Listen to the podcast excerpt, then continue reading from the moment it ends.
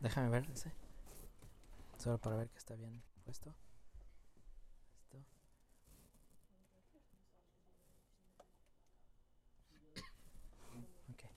Ya está.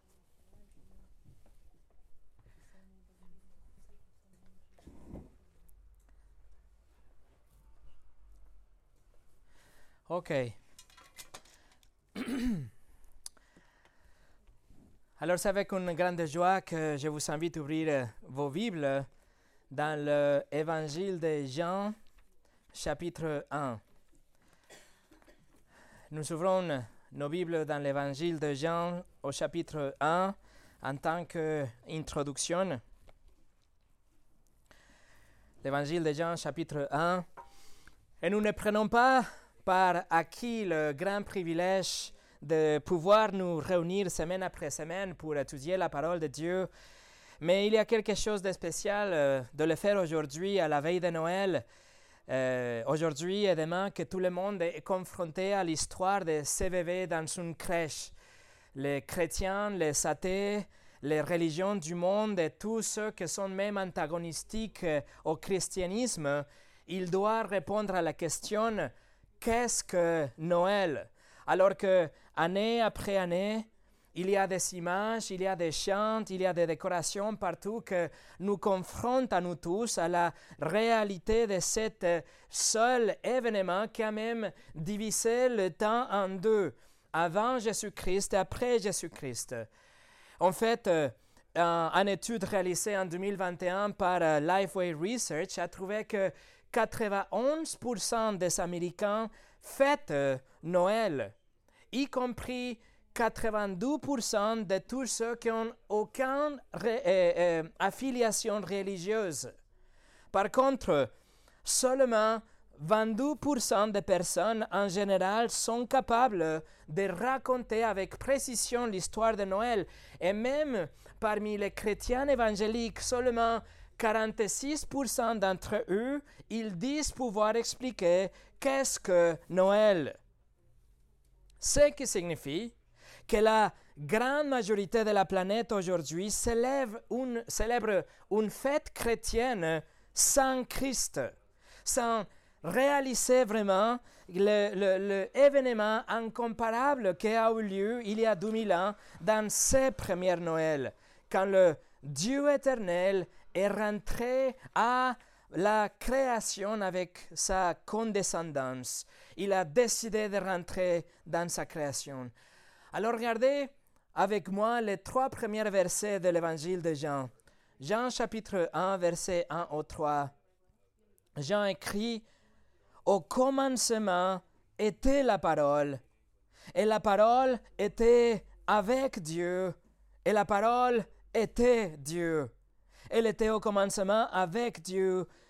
Toutes choses ont été faites par elle, et rien de ce qui était fait n'a été fait sans elle. La parole, c'est référente à la douzième personne de la Trinité, était là au commencement avec Dieu. Et en fait, Jean nous dit qu'il était Dieu, et non seulement Dieu, mais Dieu le Créateur. Celui dont nous pouvons lire dans la Genèse chapitre 1 qu'il a dit que la lumière soit et la lumière fut. Mais ensuite, regardez la première partie de verset 14. Et la parole a été faite chair et elle a habité parmi nous. Voilà Noël, voilà le premier Noël. La fille enceinte et Bethléem et les anges, et les bergers, et l'étoile brillante, et la salle d'hôte, et la crèche, et les mages, et tous ces merveilleux éléments que nous chantons et que nous voyons dans les décorations et dans les lumières, et même dans les papiers cadeaux, sont exactement ça. C'est juste le papier cadeau. Car le cadeau en lui-même, la figure centrale à Noël et la figure centrale dans l'histoire de l'humanité est le Seigneur Jésus lui-même. Dieu, le Créateur, qui s'est fait chair et qui a marché, demeuré parmi nous. Vous voyez, mes amis, Noël n'est pas à propos de vous ou ce que vous sentez en ce moment, ce que vous traversez dans ce moment. Euh, euh, Noël, pardon, n'a rien à voir avec vous et l'état de votre esprit, vos épreuves, vos victoires, vos projets en cours, etc.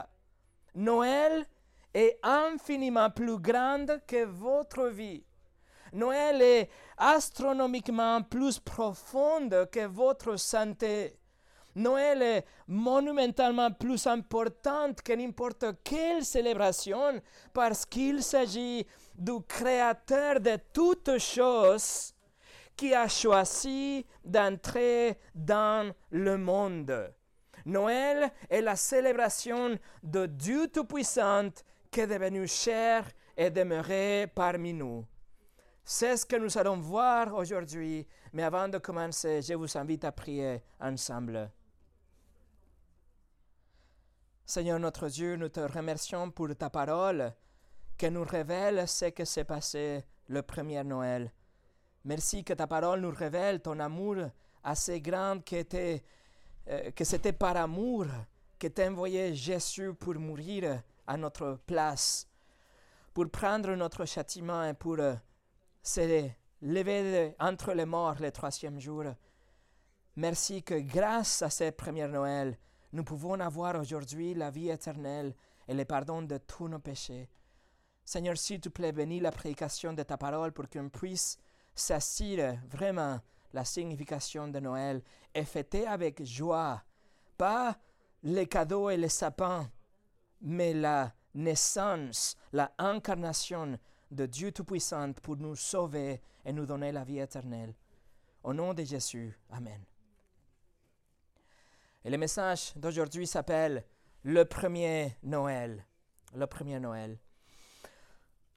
Les évangiles de Matthieu et l'évangile de Luc nous donnent des détails autour de cet événement tellement extraordinaire du point de vue des observateurs.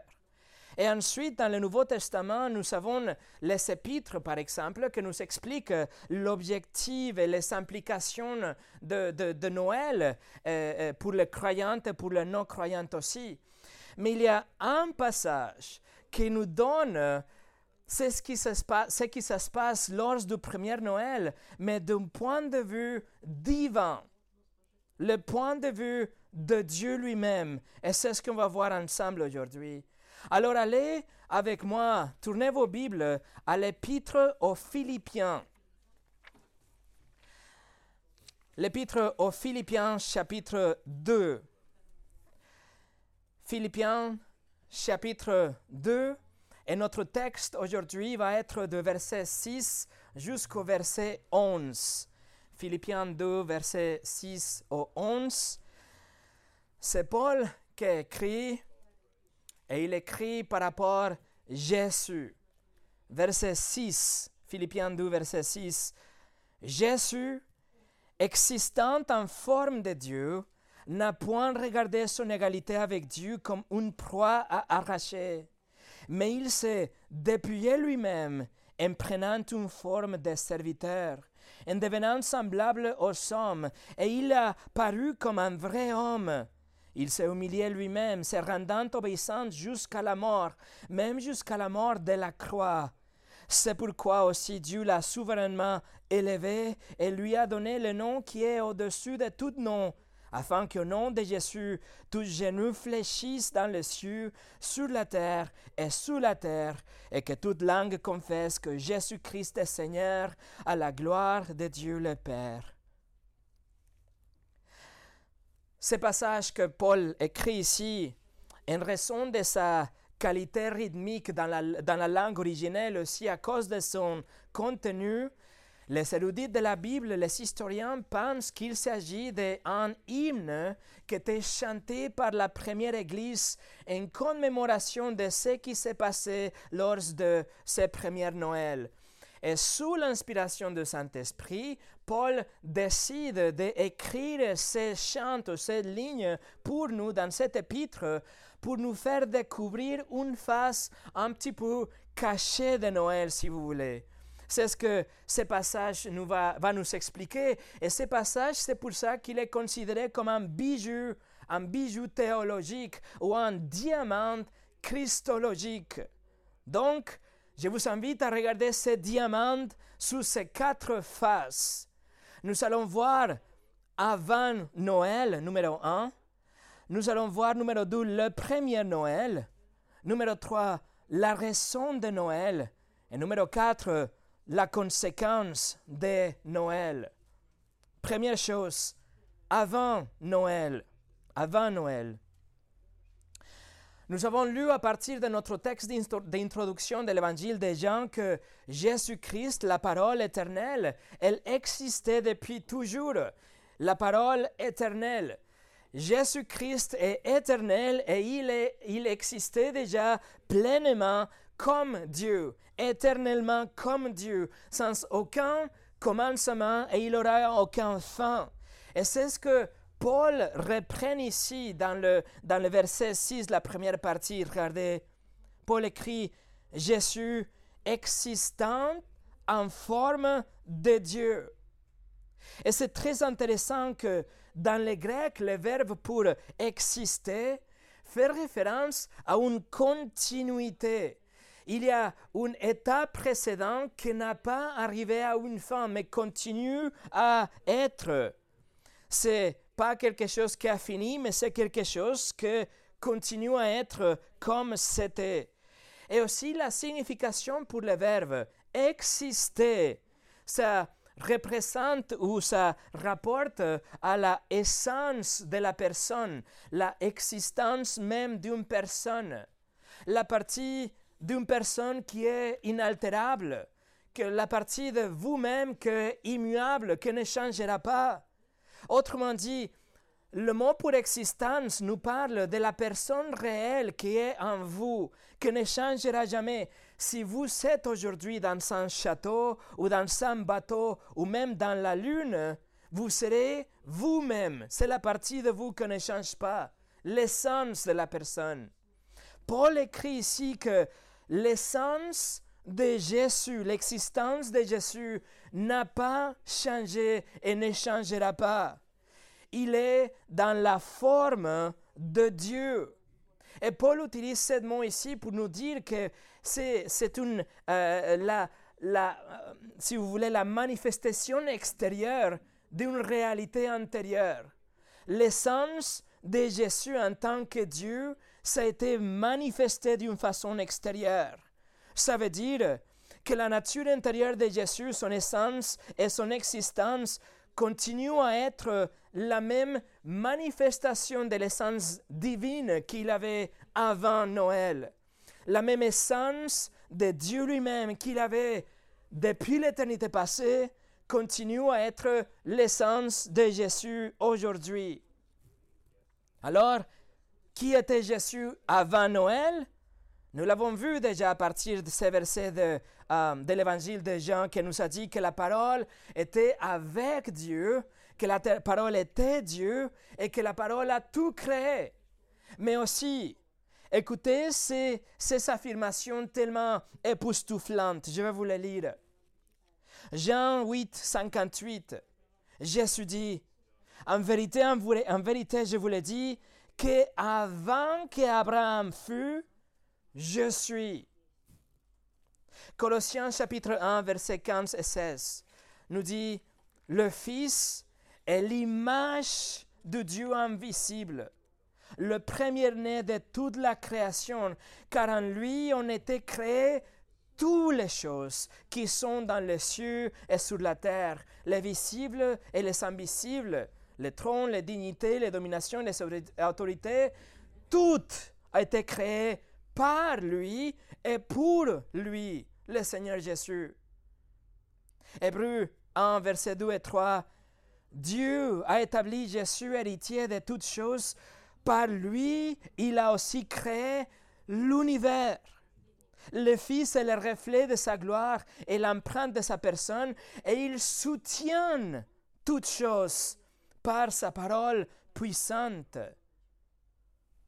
Jean 17, 5 euh, Jésus prie Et maintenant, toi, Père, glorifie-moi de, euh, glorifie-moi près de toi-même de la gloire que j'avais auprès de toi avant que le monde soit. Qu'il voit ma gloire, la gloire que tu m'as donnée, parce que tu as aimé, tu m'as aimé avant la fondation du monde. Autrement dit, Jésus a existé éternellement et il existait égal à Dieu en tout point. Il est avec les mêmes attributs, il est glorieux, il est éternel, il est souverain, il est omniscient, etc. Il est le créateur et le soutien de toutes les choses. Tout ce que fait que Dieu soit Dieu, Jésus l'est. Et ça, c'est Jésus avant Noël. Veuillez noter, mes amis, il faut comprendre, s'il vous plaît, que Jésus n'a pas commencé à exister au premier Noël. Vous et moi, nous n'existions pas avant notre conception. Nous n'avions jamais vu la lumière avant notre naissance. Mais Jésus a toujours existé et restera le même. Et c'est grâce à lui que nous sommes nés et que nous pouvons voir la lumière. Mais il s'est passé quelque chose d'autre avant le premier Noël. Philippiens 2, verset 6, regardez le verset 6 encore une fois. Jésus, existant en forme de Dieu, n'a point regardé son égalité avec Dieu comme une proie à arracher. Ça veut dire que à un moment donné, dès l'éternité passée, dans un conseil intertrinitaire, Jésus, la douzième personne de la Trinité, éternelle, puissante, Dieu aussi, il a accepté de un jour rentrer dans sa création. Alors il fallait qu'il y ait une descente. Il fallait qu'un jour il devienne un homme dans un moment donné. Alors Jésus a considéré l'égalité qu'il avait avec Dieu, mais il n'a pas insisté à conserver son statut divin. Mais il a, il a mis à côté ça pour quelques moments, pour ne pas continuer à recevoir la louange que sa nature divine réclame depuis toujours. Mais il a convenu de, de, de ne pas préserver cette équivalence avec Dieu, de ne pas s'accrocher à son égalité avec Dieu. La Bible de Genève le traduit comme une proie à arracher. Mais le sens, c'est ça. Littéralement, ça veut dire que Jésus n'a pas considéré son, égalité avec Dieu comme quelque chose qu'on saisit, qu'on attrape, qu'on prend. La traduction Louis II 21 nous dit comme un bouton à préserver. Jésus ne peut jamais perdre son statut divin.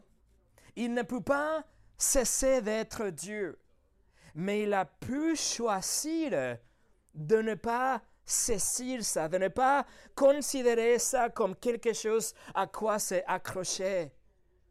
Après tout, si Jésus, s'il fallait qu'il descende, s'il fallait qu'il devienne un homme, s'il fallait qu'il donne sa vie pour son peuple dans un sacrifice, alors il fallait qu'il refuse de s'accrocher à son pouvoir infini pour l'utiliser à son avantage. Il a refusé, par exemple, de transformer des pierres en pain lorsqu'il avait faim après avoir jeûné pendant 40 jours. Mais il a utilisé son pouvoir pour créer de la nourriture, pour nourrir 5000 personnes avec quelques poissons et quelques morceaux de pain. Il n'a pas utilisé son droite pour euh, appeler douze légions des anges, que ça veut dire à peu près 72 000 anges qui pouvaient venir l'aider. Il n'a pas utilisé son pouvoir à plusieurs reprises, son pouvoir illimité. Il aurait pu le faire, mais il n'a pas fait parce que ça a été déterminé avant le premier Noël. Et ensuite, Galates 4, verset 4 nous dit, Et lorsque les temps ont été accomplis, Dieu a envoyé son Fils, né d'une femme, né sous la loi. Et voilà le premier Noël. Numéro 2, le premier Noël. Étant égal avec Dieu, non seulement il a décidé à ne pas s'accrocher à son pouvoir et ses, ses, droits et ses prérogatives en tant que Dieu, mais aussi, verset 7 nous dit, il s'est dépouillé lui-même en prenant une forme de serviteur, en devenant semblable aux hommes, et il apparut comme un vrai homme. Le premier Noël, Jésus s'est dépouillé ou s'est vidé lui-même de tout avantage et de tout privilège et de tout honneur, de toute gloire, de toute euh, droite divin qu'il avait. Il a tout abandonné pour devenir chair sous la forme d'un embryo dans le ventre de Marie. Et pendant neuf mois, il était là, dans l'obscurité du ventre, en position fétale. Il était dépendant des nutriments qu'il recevait de sa mère pendant sa grossesse. Dieu, ça fait chair dans le ventre de Marie. Mais attention, Jésus ne s'est pas dépouillé de sa divinité. Il n'a jamais été et ne sera, euh, pardon, il n'a jamais été et sera jamais moi que Dieu. Mais dans le premier Noël, il s'est dépouillé de quelques aspects, de quelques prérogatives qu'il avait en tant que Dieu. Mais Jésus n'a jamais diminué sa divinité, mais il a renoncé à ses avantages en tant que Dieu. Je vous donne cinq exemples. Premièrement, Jésus s'est temporairement dépouillé de sa gloire divine. Il a abandonné l'adoration qui s'est déroulée au paradis euh, depuis toujours, à partir du moment où il a décidé de créer les anges exactement pour ce but. Il a plutôt choisi de recevoir des injures et la persécution de l'homme que le détester. Cette gloire, cette lumière inaccessible que l'on retrouve dans une certaine mesure lors de la transfiguration, Jésus l'a voilée et l'a changée contre la agonie d'une croix et l'obscurité d'une tombe.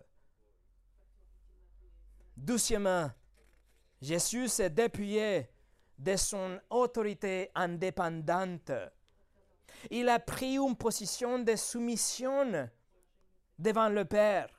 Il a déclaré à plusieurs reprises qu'il fait seulement ce qui était la volonté de son Père. Une position de soumission. Numéro 3, Jésus s'est dépouillé lui-même du droit d'exercer ses propres attributs en tant que Dieu. Par exemple, il n'a jamais cessé d'être omnisciente mais il a choisi de le pratiquer qu'à des moments précis, car il fallait savoir ce qu'il y avait dans le cœur de certains hommes. Quatrièmement, il a renoncé aux richesses du paradis, mais pas d'une façon monétaire. Plutôt, il a renoncé à la richesse de la perfection et le service et l'adoration qui lui étaient dus sans arrêt, car il est Dieu. Mais il est devenu pauvre. Paul, Paul qu'il est devenu pauvre pour nous dans 2 Corinthiens. Et numéro 5, Jésus s'est dépouillé lui-même de la relation parfaite qu'il avait avec son Père. Il était dans une relation parfaite depuis l'éternité passée, mais du coup, il avait un degré de séparation au point d'être abandonné lorsqu'il recevait le châtiment du Père sur la croix. Et la simple idée de cette séparation et de devenir aussi le seul récepteur de la colère de Dieu en portant le péché de son peuple sur la croix, l'a conduit à prier trois fois pour une autre voie, si c'était possible. Il a même sué des gouttes de sang à Gethsemane, car il savait qu'il serait séparé du Père. Ces premières Noël-là, Jésus s'est vidé lui-même de tous ses privilèges. Mais attention, il n'a jamais cessé d'être Dieu, pas pour une seconde. De le ventre de Marie et pour les prochaines trois décennies alors qu'il marchait sur la terre. Et aujourd'hui, Jésus continue à être Dieu. Mes amis, alors, ne laissez pas que le bébé dans la crèche qu'on voit dans ces jours, dans la période de Noël, qu'il ne soit pas, une distraction de ce qui était vraiment ces bébés. Dieu, le Créateur, qui avec condescendance renonce à certains privilèges et droits juste pour vous sauver de la mort et l'enfer. Et non seulement Jésus s'est dépouillé lui-même, mais aussi, regardez le verset 7, mais il s'est dépouillé lui-même en prenant une forme de serviteur. Le Seigneur des Seigneurs, il devient un serviteur. Et le mot utilisé ici dans le verset 6, c'est le même, pardon, dans le verset 7, c'est le même qu'il a déjà utilisé dans le verset 6 pour nous dire, nous parler de l'essence ou la nature d'une personne. Il nous dit qu'il a pris la nature d'un serviteur. Il était dans la forme de Dieu, mais lors du premier Noël, Jésus a mis de côté sa seigneurie et sa royauté et sa majesté, et il a pris la essence d'un littéralement esclave. Le mot est esclave littéralement, quelqu'un qui n'a pas une vie propre, quelqu'un qui n'a pas de propriété à lui-même. Et oui, c'est vrai, Jésus, la vie de Jésus était toujours consacrée à la volonté de son Père. Jésus ne faisait pas sa volonté à lui, mais la volonté de son Père. Jésus ne possédait rien, bien qu'il était le créateur de toutes les choses, étant le propriétaire légitime de tout. Il n'a rien revendiqué comme le sien. Il n'avait ni maison, ni bien, il a dû emprunter un âne pour pouvoir rentrer à Jérusalem. Il a emprunté une chambre pour euh, manger les Pâques avec les disciples. Et il était même enterré dans sa tombe, un tombeau qui était emprunté aussi. Il n'avait rien en tant qu'un esclave. Jésus est venu pour faire la volonté de son Père. Et la volonté du Père était qu'il sauve son peuple, qu'il renonce à tous ses privilèges en tant que Dieu pour servir et sauver. Matthieu chapitre 20, verset 28.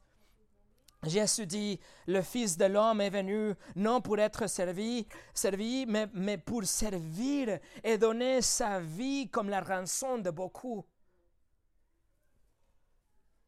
Aussi, les esclaves devaient porter les fardeaux des autres. Et c'est ce qui s'est passé en fin de compte avec Jésus, car il a porté les fardeaux, les péchés de chaque personne qui croirait en lui.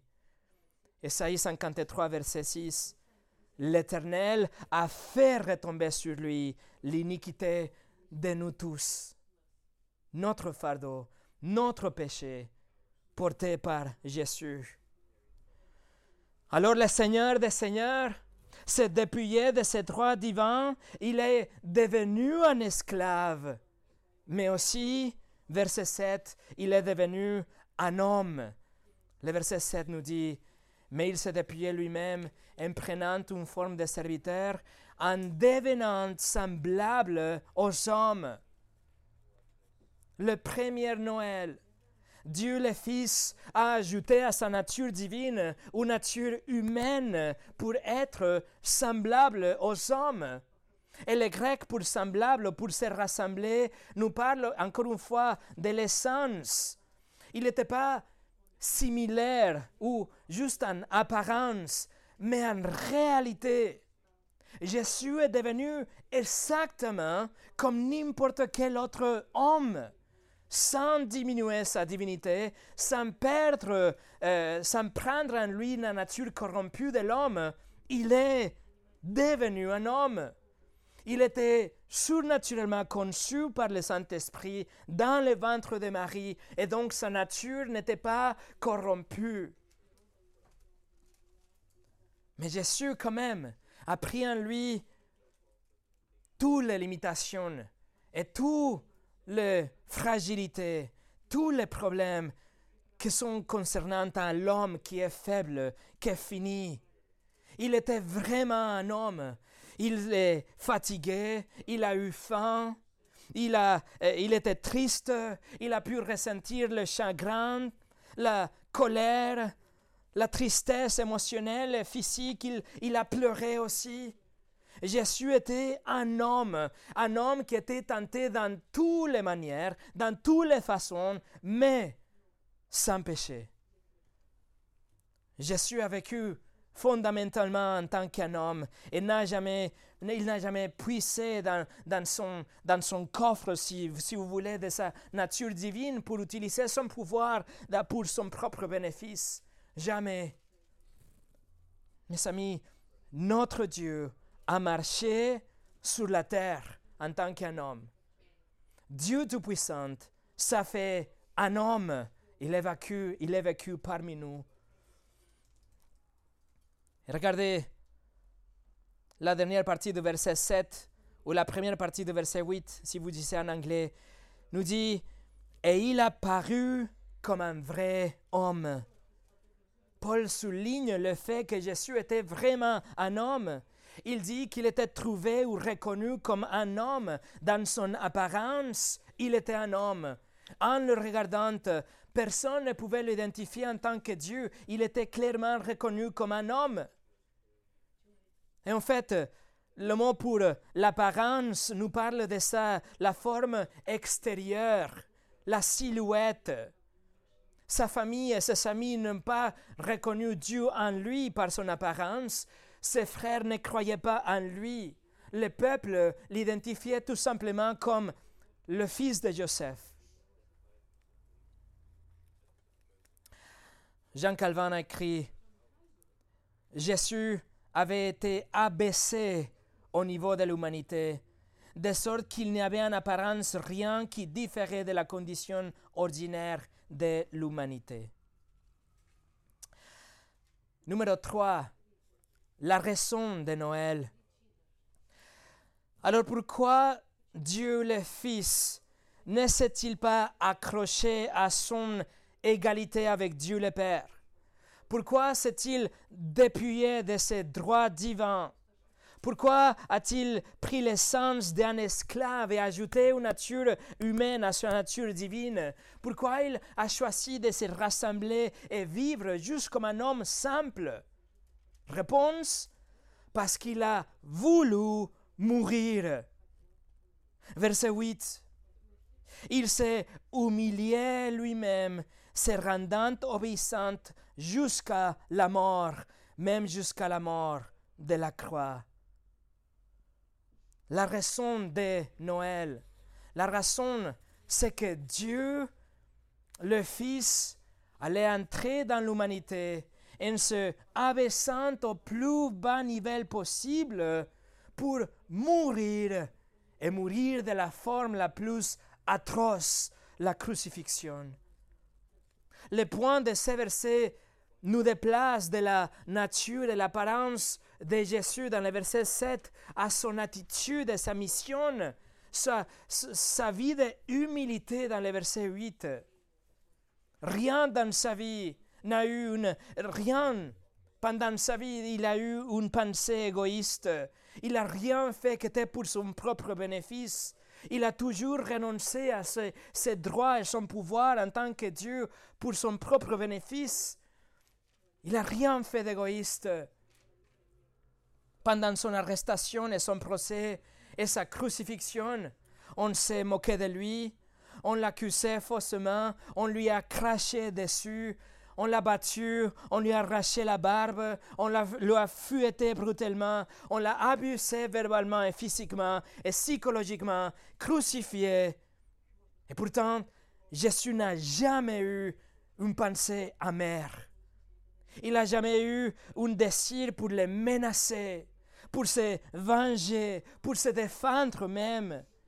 Il a toujours resté aussi humble que possible, comme un brebis à l'abattage, parce que c'est ce qu'il a voulu faire en obéissance au Père.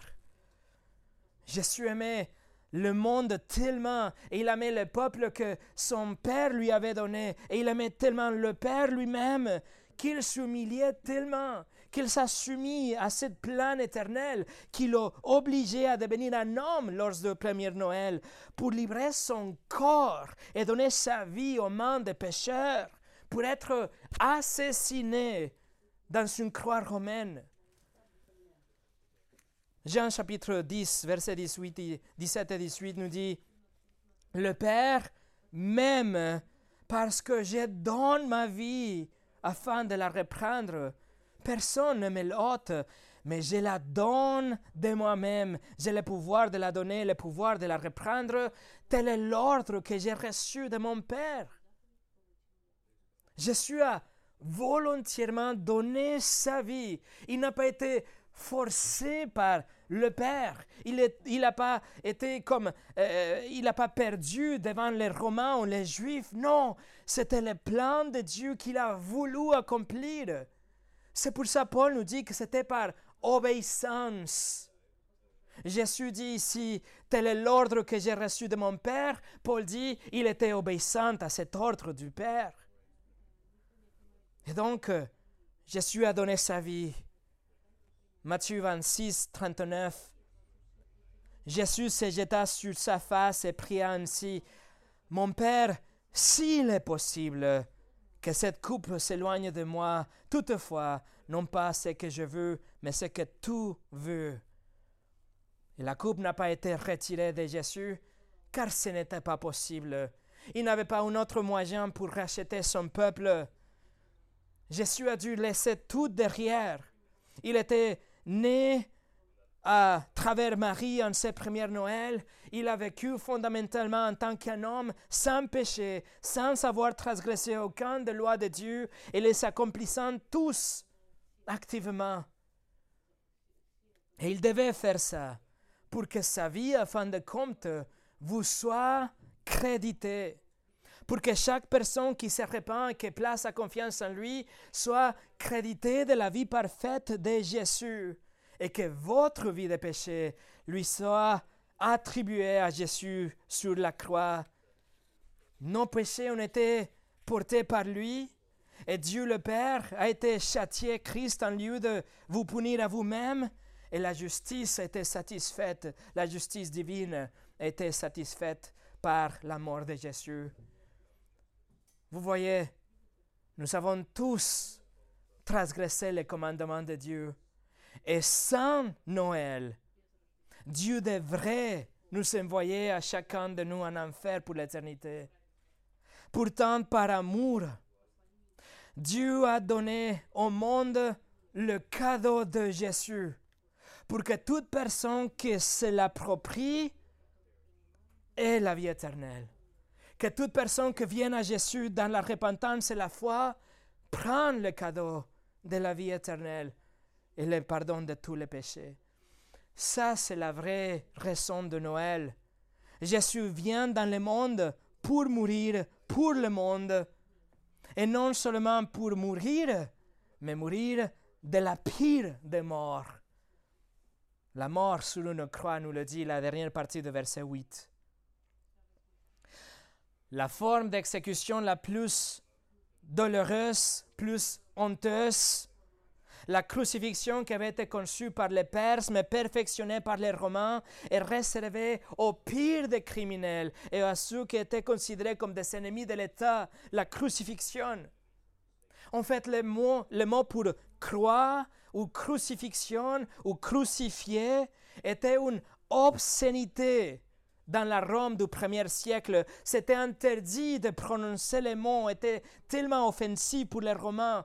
Et si quelqu'un était, euh, euh, euh, la sentence était donnée d'une crucifixion, le mot, le mot n'était pas prononcé, n'était pas mentionné. Et pourtant, Jésus a échangé un trône d'or pour une vieille croix de bois sur la terre. Pourquoi on croit? Parce qu'il fallait qu'il soit maudit selon la loi de Moïse, Deutéronome chapitre 21. Il fallait qu'il soit maudit pour nous, à notre place. Galates chapitre 3, verset 13. Christ nous a rachetés de la malédiction de la loi, étant devenu malédiction pour nous, car il est écrit, maudit est quiconque est pendu au bois. La crucifixion était la forme la plus pire de mourir, d'être assassiné, mais c'était le seul moyen, comme Pierre écrit aussi dans sa première épître, chapitre 2, verset 24. Jésus a porté lui-même nos péchés en son corps sur le bois. Mes amis, vous voyez, la raison de Noël est enracinée dans ce que Jésus a fait pour nous, indépendamment de ce que nous sentons ou nous ne sentons pas pendant l'époque de Noël. Noël ne consiste pas à vous célébrer ou à passer un bon moment entre vos amis ou les gens que vous chérissez.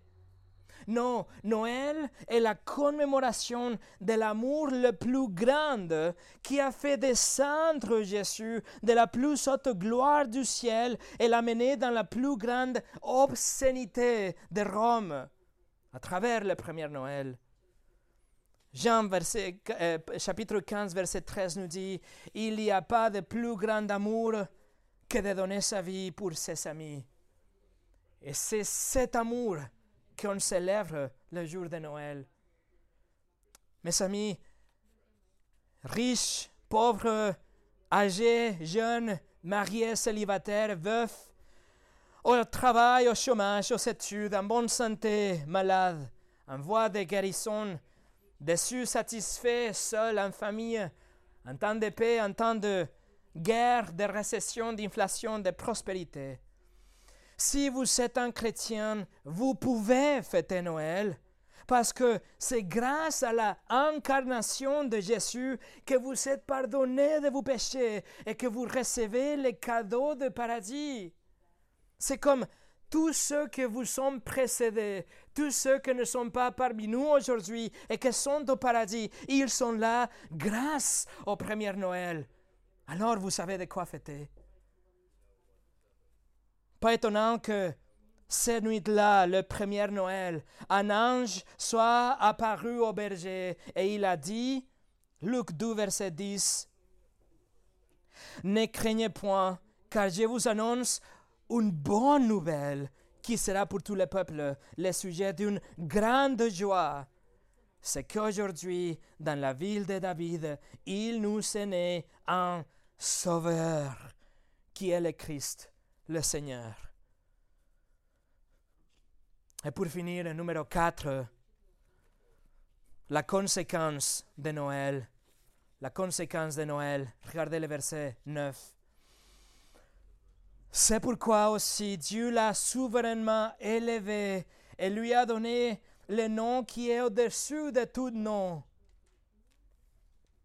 Le verset 9 commence avec une conjonction de conséquences.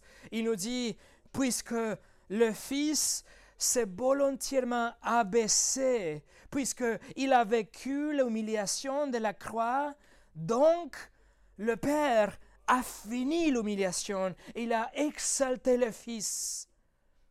Jésus non seulement est, sorti du tombeau, mais il a monté au paradis aussi avec un corps glorifié. Et il est vivant aujourd'hui et il est euh, couronné en tant que Seigneur des Seigneurs et Roi des Rois. Et son nom, le nom Jésus, est désormais au-dessus de tout autre nom. Aucun président, aucun prophète ou roi n'aura jamais un nom de rang supérieur que le nom de Jésus. L'ange avait dit à Joseph qu'il fallait lui appeler Jésus parce qu'il sauverait son peuple de ses péchés dans Matthieu 1, 21. Et son nom est toujours le même et restera toujours le même car il est le sauveur. Excepte maintenant, il est aussi Seigneur.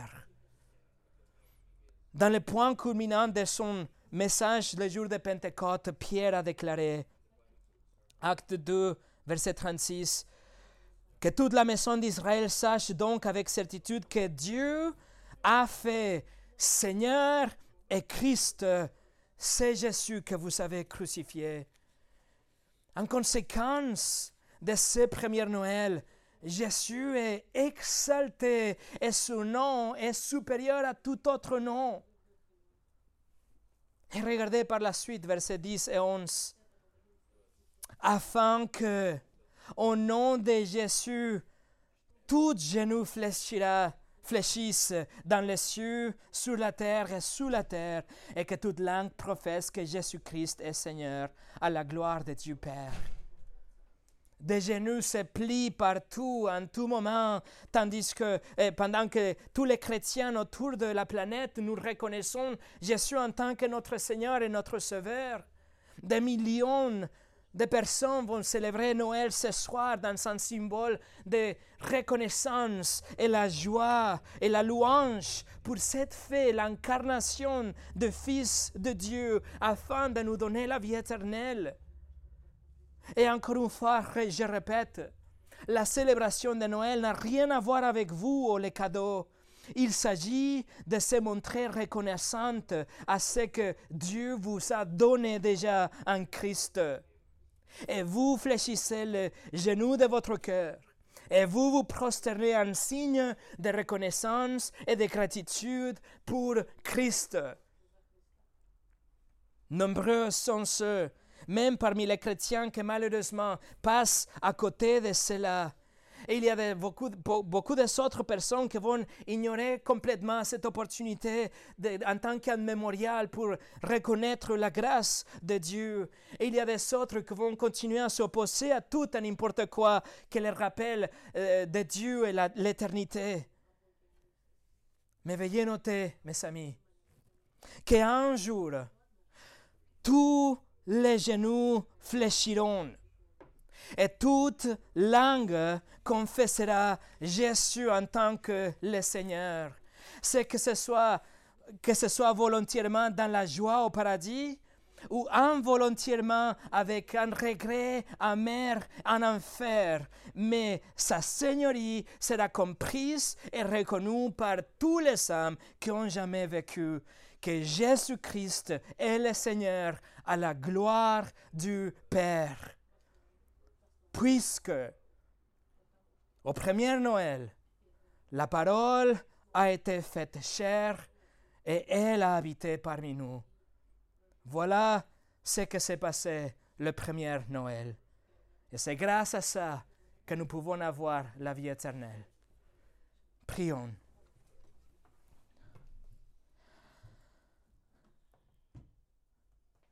Seigneur, merci pour ton amour. Que dans ton amour et ta grâce, tu as décidé de nous donner ton Fils en tant qu'un cadeau. Qu'il a tout laissé, la gloire du paradis, la majesté, la royauté, pour devenir un homme et un esclave et mourir la pire des morts. Merci que c'est grâce à ça et à sa résurrection victorieuse que nous pouvons nous tenir aujourd'hui devant toi par la foi pour te remercier et te donner toute la louange et tout notre cœur et notre vie aussi, Seigneur, que c'est grâce à ce premier Noël que nous avons une relation avec toi. Merci que tu as ôté les péchés de tous ceux qui se répandent et qui ont confiance à toi.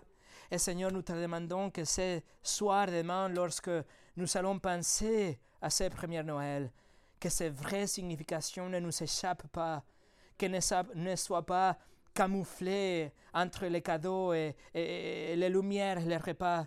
Mais Seigneur, qu'on garde au centre la reconnaissance de ton Fils qui est venu pour nous sauver. Et que c'est grâce à ça que nous avons aujourd'hui la vie éternelle. Merci pour Noël, pour le cadeau de Christ. Au nom de Jésus. Amen.